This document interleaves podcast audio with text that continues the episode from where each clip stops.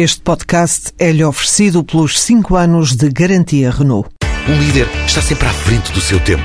Em alguns casos, 5 anos. Qualidade Renault. 5 anos de garantia ou 150 mil quilómetros em toda a gama.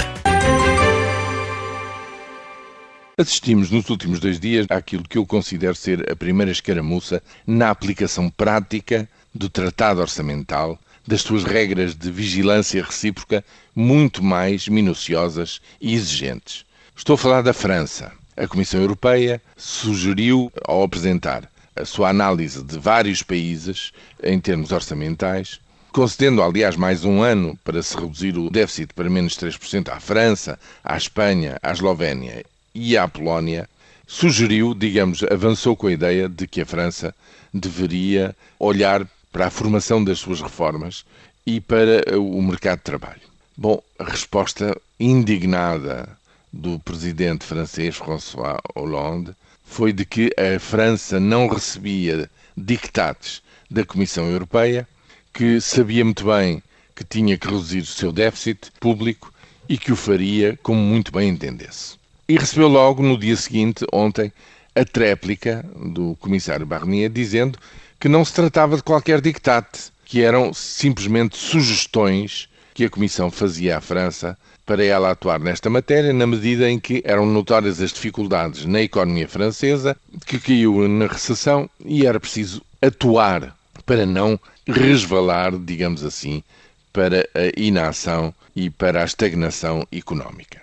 Bom, este episódio para mim é muito significativo, porque estamos no fim do chamado semestre europeu, no qual as instituições europeias veem à lupa tudo aquilo que é o ponto de situação em cada um dos países, do ponto de vista das contas públicas e aquilo que cada um dos governos de cada um desses países pretende fazer até ao fim deste ano e no próximo ano, numa perspectiva, digamos, enquadrada a quatro anos de distância daqui para a frente.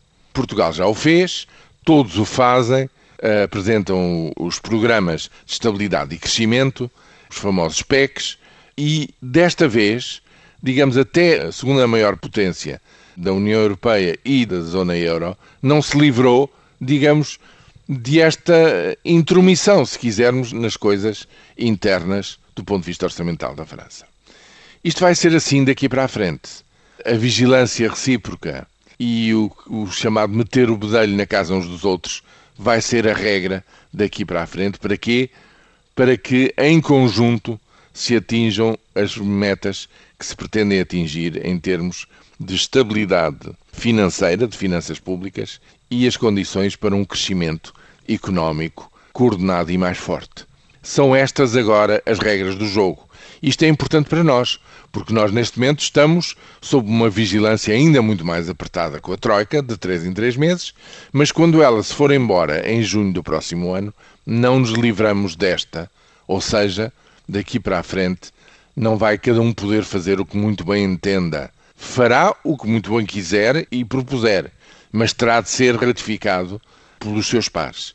E reparem no seguinte: se a França não mexer nas regras para a formação das suas reformas e no mercado de trabalho por achar que não o deva fazer, então terá seguramente que encontrar outras medidas de substituição, sob pena de no próximo ano voltarmos a ter um incidente deste tipo ou porventura até mais grave.